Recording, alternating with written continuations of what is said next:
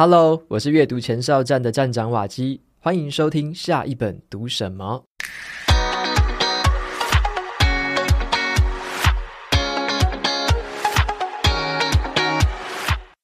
已经很久没跟大家分享投资理财的好书了。那我最近呢，有找到一本很值得推荐的好书，叫做《持续买进》。好，它可以帮我们去突破投资理财的迷思，帮我们建立一个很清晰的投资策略还有心态。那我特别摘录了这本书里面的四个重点来跟你分享，分别是个人理财的最大谎言，为什么要投资股票，为什么你不该买个股，还有什么时候买股票比较好。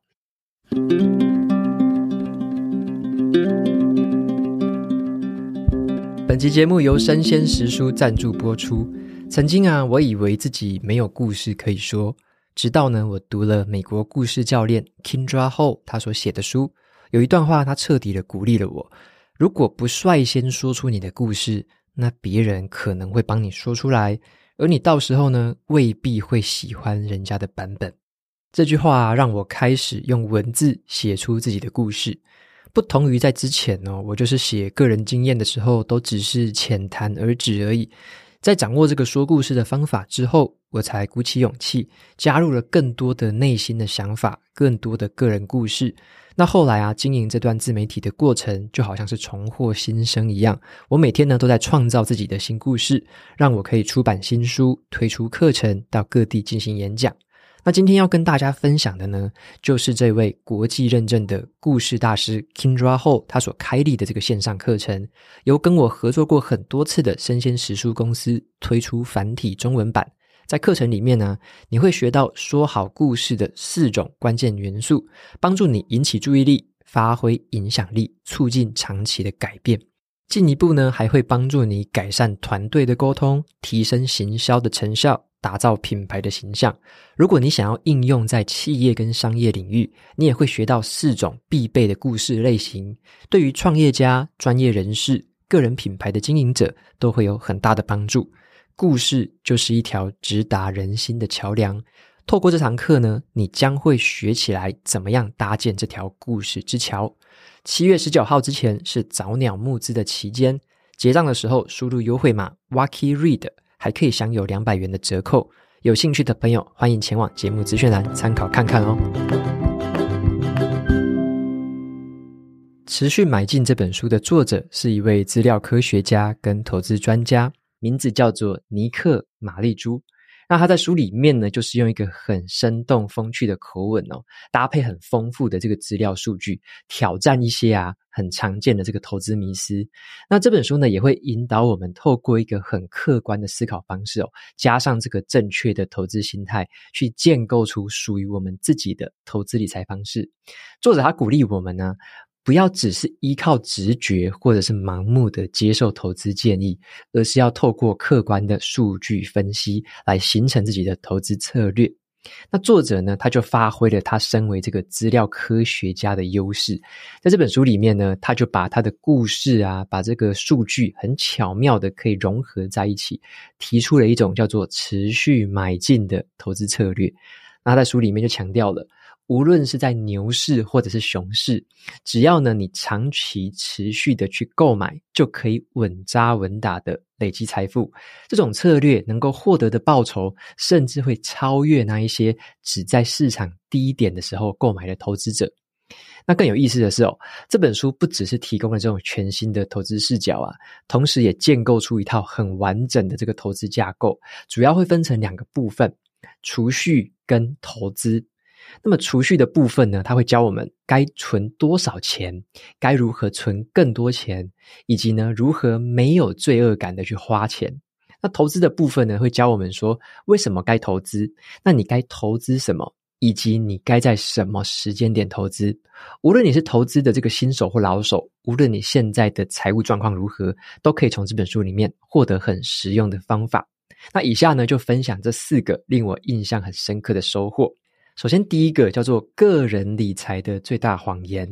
这本书我觉得读起来有一个很有意思的地方啊，就是作者他会用数据来打脸我们有一些错误的认知，好像是在投资理财的领域啊，他就指出有一个天大的谎言，那就是光靠着节省支出，你就能够致富。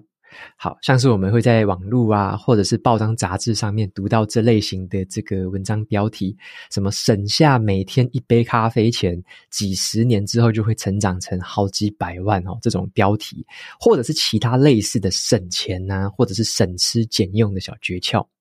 但是作者指出哦，像是在美国啊，所得收入是属于后段班百分之四十的家庭呢，他们的税后收入。跟他们的生活支出只是勉强可以打平而已。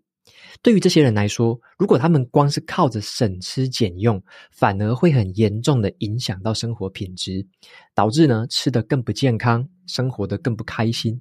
因为光是那些基本的生活支出就已经占据了他们大部分可以运用的资金。这个时候啊，你还要叫他们少喝一杯咖啡，少吃一顿大餐，少看一场电影，然后说这样子就可以致富吗？这个就是最大的谎言哦。那么光靠着节省支出是绝对无法致富的。好，所以作者在书里面就有提到，最牢靠的致富之道，好，其实是什么呢？是增加你的收入，好，投资于那一些可以生财的资产。好，特别是对于年轻人而言，要善用自己的人力资本来提高我们的收入。像是啊，你可以出售自己的时间，帮某间公司工作；你出售自己的技能跟服务；你具有专业能力的人呢，就可以开班授课。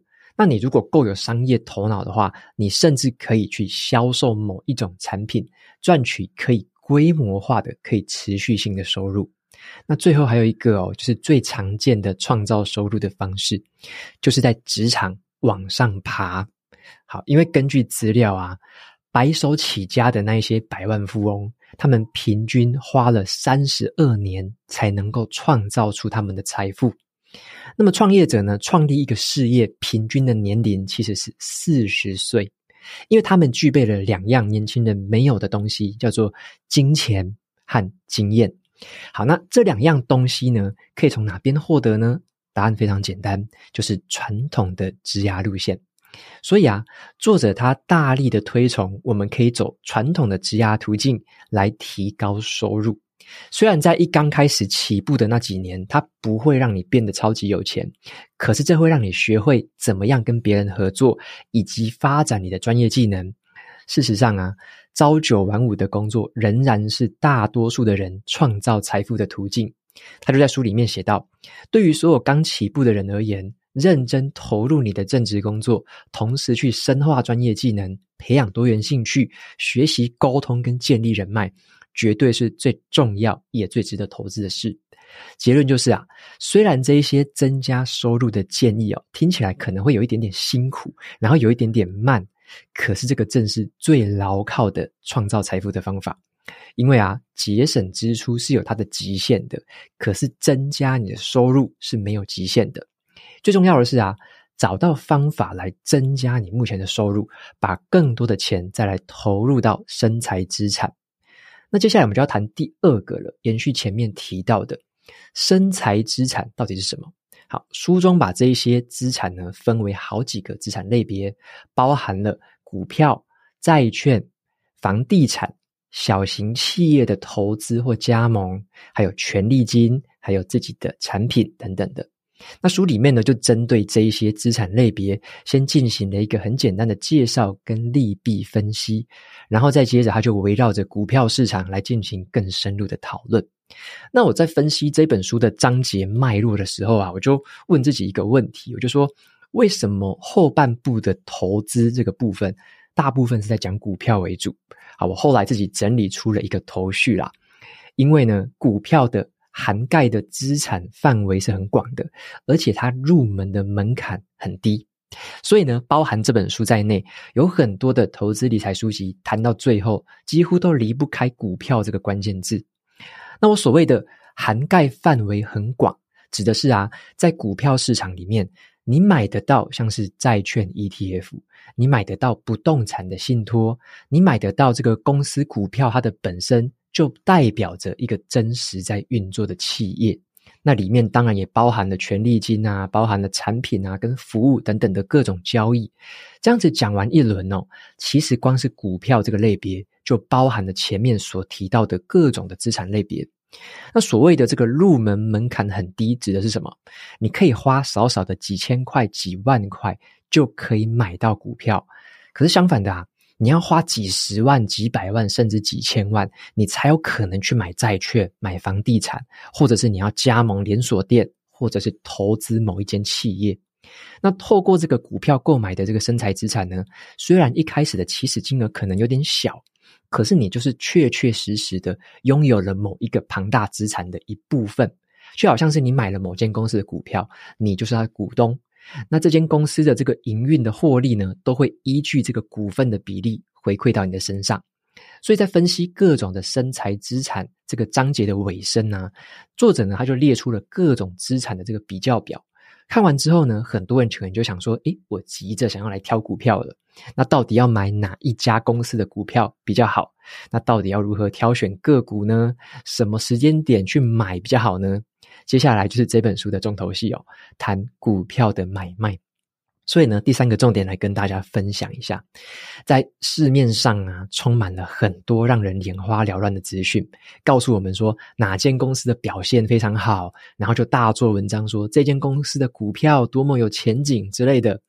然而啊，作者他想要告诉我们，不该买个股。好，身为资料科学家的他，他就引用了最简单易懂的这个财经数据来告诉我们真相。像是作者啊，他就拿这个主动型基金经理人来做比较。所谓的主动型基金呢，就是这个背后有一个专业分析的团队，专门帮投资人在挑选一堆有潜力的个股，把这些个股打包在一起，就变成了一档基金。那如果拿这些专业基金的投资表现来跟美国标普大盘的这个表现来做比较的话，你可以发现哦，在五年的期间里面，百分之七十五的专业基金经理人都输给了大盘，而且时间拉得越长，输的比例会越高。就连这种全职的专业团队都难以胜过大盘了。你就可以想见，像我们这样的散户啊，一般都被笑称是韭菜嘛，挑选个股的胜率是非常低的。此外啊，作者也提出另外一个疑问。你要怎么知道说自己很擅长在挑选个股呢？挑选股票不像是打篮球哦，就是教练一看就知道说你这个人擅长什么技能，或者是像电脑程式设计师啊，比较资深的前辈可能一下子就看出你这个人擅不擅长写程式。可是啊，挑选个股的能力要怎么看出来呢？你要有多久的时间才能够证明自己呢？是要一周吗？半年吗？一年呢？五年呢？还是你要花十年？在股票的世界里哦，很有趣，有太多的例子哦，都显示说，有极少数的人有可能连续十年啊，连续好几年打败大盘，可是就刚好在第十一年，在刚好在第某几年翻车了，然后甚至倒赔。股票市场就是一个很神奇的存在哦。根据数据，对于这个挑选个股的人来说，时间拉得越长，你赢过大盘的胜率只会越低而已。所以作者就提出一个质疑：为什么要做那一些你无法证明自己擅长去做的事情呢？他指出啊，这种你不确定自己在未来哪一天会翻车的感觉，真的是很揪心的。那当然啊，作者他也不是说完全反对我们挑选个股啦。如果呢，我们只是拿资产的一小部分来小试身手，让自己对股票市场有一点点参与感的话，这种心态反而是比较健康的。好，书里面有提到这个，你拿出来的比例可以是五到十 percent 之间。那像是我自己本人啊，选择的就是百分之五的比例。我自己会用总资产的百分之五去买那一些我支持的这个公司的个股。那其他的百分之九十五，我买的都是买大盘，因为我理性的头脑告诉我，这些买个股的钱，我完全不期待它会赢过大盘。我的感性的头脑告诉我说，为什么要买这些个股？买这些个股的经验跟选择，我纯粹是为了要跟朋友和家人有一些茶余饭后的话题而已。好，我认为说投资呢，必须兼顾这个理性跟感性啊，只是呢，比例要多少，就是我们要懂得去拿捏而已。再来，最后第四个重点，刚跟大家分享一下，到底什么时候买股票比较好？关于买股票的这个时机点哦，经常是大家关注的一个重点。但是作者他在书里面就强调了，无论是牛市还是熊市，你只要长期持续的购买，就可以稳扎稳打的累积财富。书里面谈到说，股票时机点的这个章节呢，我觉得非常的精彩，而且有说服力。我简单把它翻译成白话文给大家了解一下。那详细的这个数据跟图表，我强烈的建议大家可以找这本书来认真看看。那作者他就计算了两种投资方法的差别。好，第一种方法叫做平均成本法，也就是说，无论这个市场的景气是好或坏，你未来每个月就固定投资一百美元去买股票。白话文就是说，你不用管股票市场是高是低啊，只要你傻傻的持续买进就好了。那第二种投资方法呢，叫做逢低买进法，也就是啊，你每个月存一百块美金，然后呢，你只有在股市下跌的时候才会去买股票，而且你是刚好在两个历史新高点的这个中间最低点的地方去买股票哦，俗称叫做抄底。好，只要这个股票没有跌到底部的话，你是不买的。那你听一下，这两种投资方法，哪一种会带来更好的投资报酬？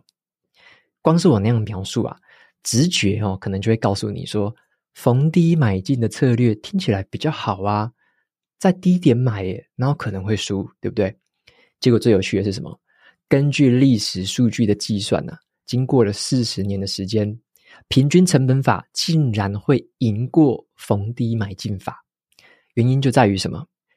你可能会一直苦苦的在等待那一个最低点才买，而把钱一直放在身边，不敢投资，因此你会错过了股票上涨时候的复利成长，包含了资本啊跟利息的成长，错过这个上涨所造成的伤害，反而会比你买在低点的好处来得更严重。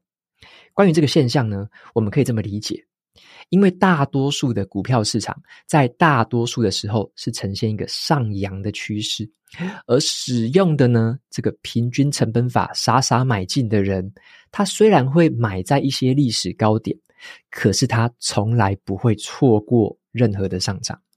这也就是这本书的书名想要告诉我们的道理：持续买进。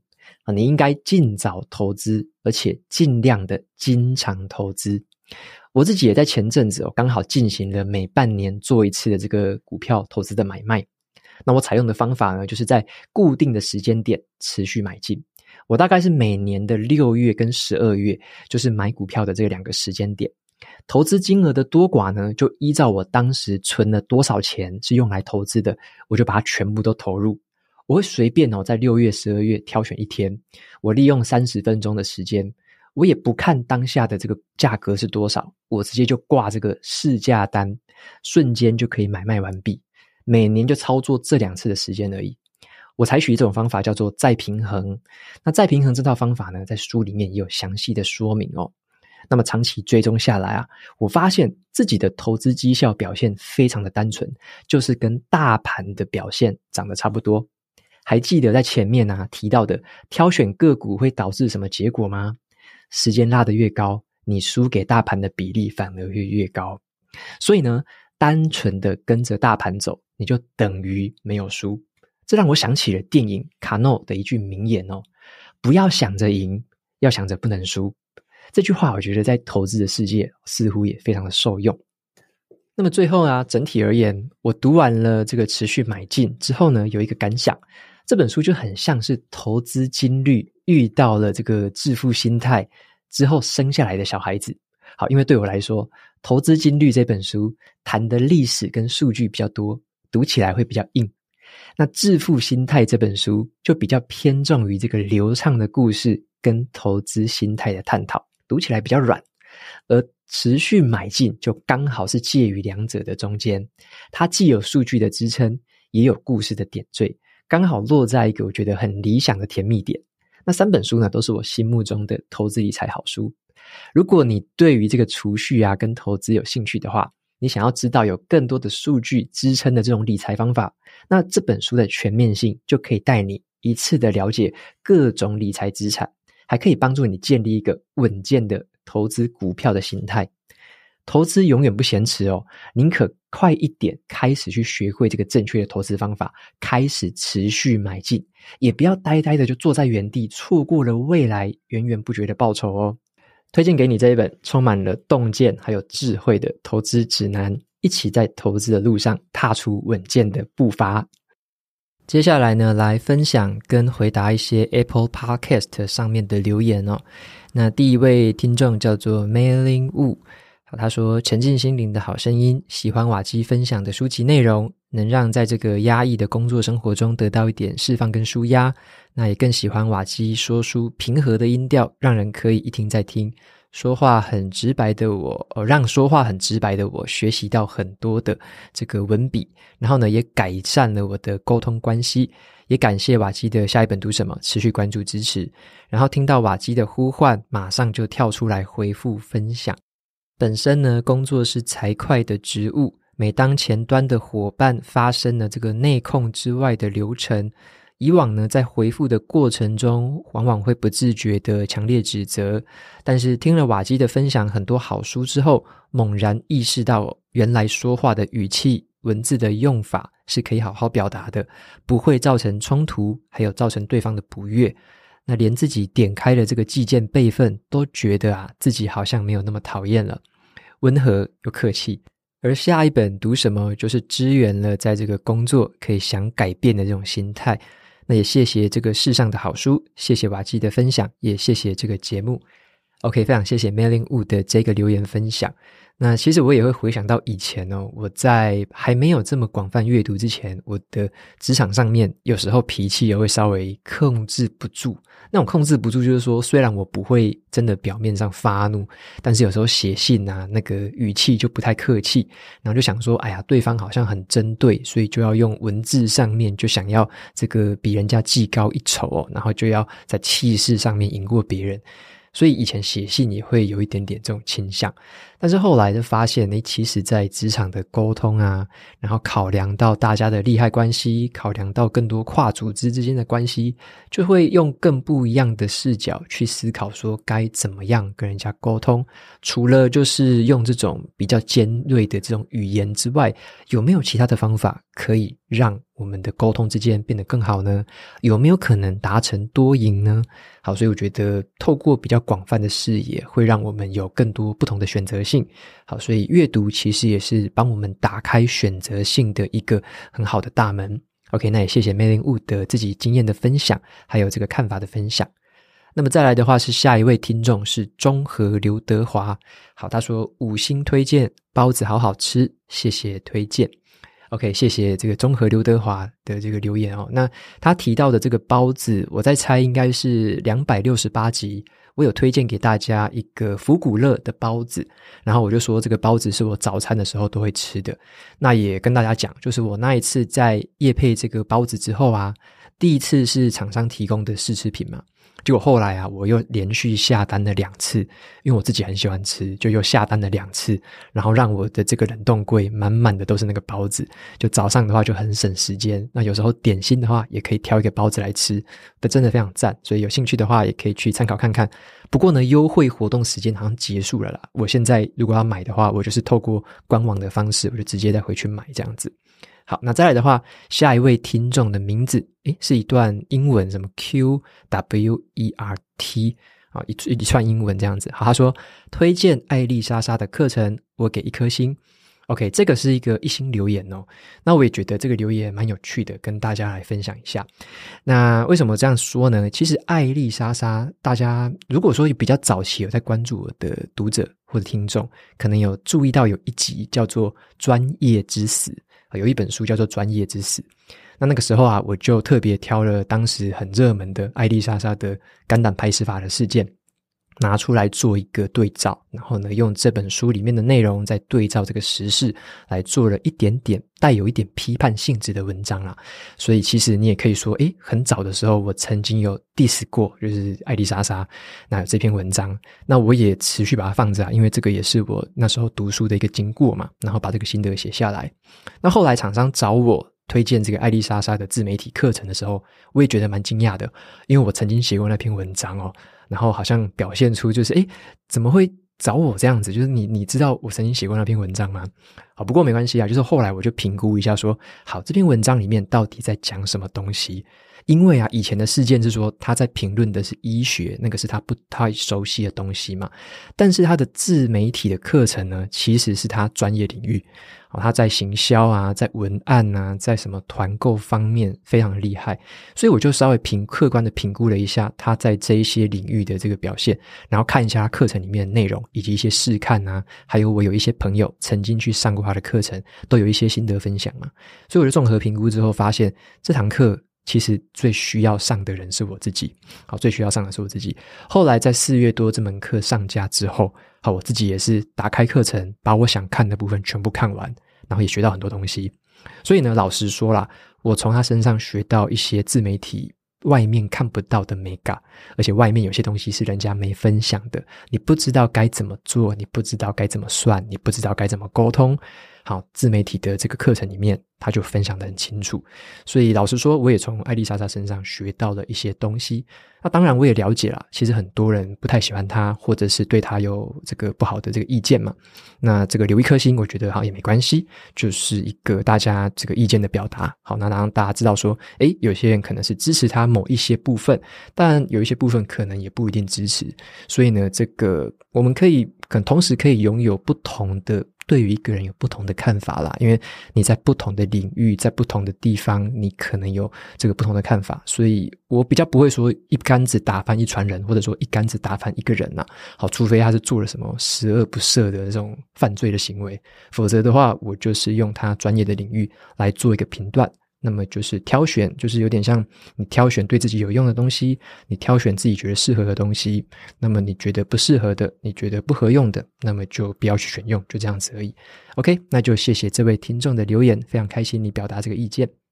那么再来是最后一位听众哦，那这位听众的名字叫做绿样，他留言的内容是很棒的通勤时间频道。他说：“谢谢瓦基的无私分享。我自己是做业务的工作，那常常要和客户主管沟通。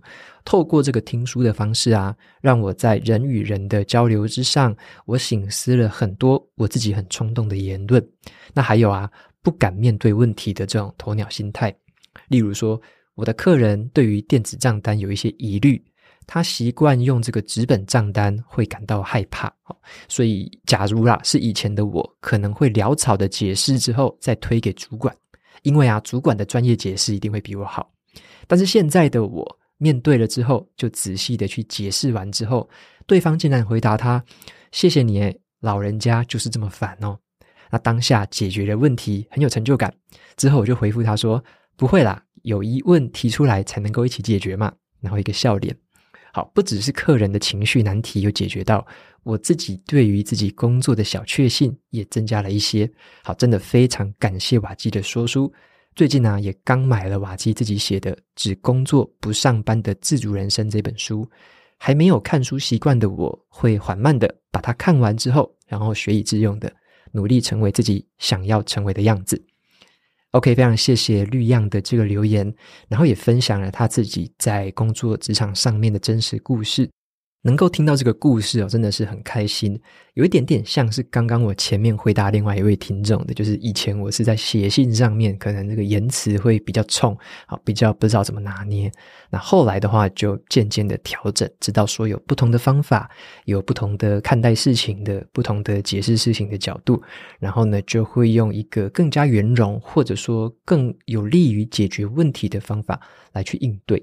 那么绿样的留言也显示了这个现象啊，以前可能会觉得诶很害怕、很畏惧，然后想要推脱，但是后来的话，竟然发现了诶自己其实有解决问题的能力，自己其实可以去做一些不同的处理方式。好，那也非常开心听到实际经验的分享，那也很感谢你支持我的新书，非常开心。那也希望说你读完之后，可以从里面找到很多对自己有帮助的东西。好，那就谢谢大家的这个留言。那今天的节目呢，就进到了尾声。如果你喜欢今天的内容，欢迎订阅下一本读什么。你也可以订阅我的免费电子报，每周都可以收到最新的读书心得，还有好书金句。我们就下次见喽，拜拜。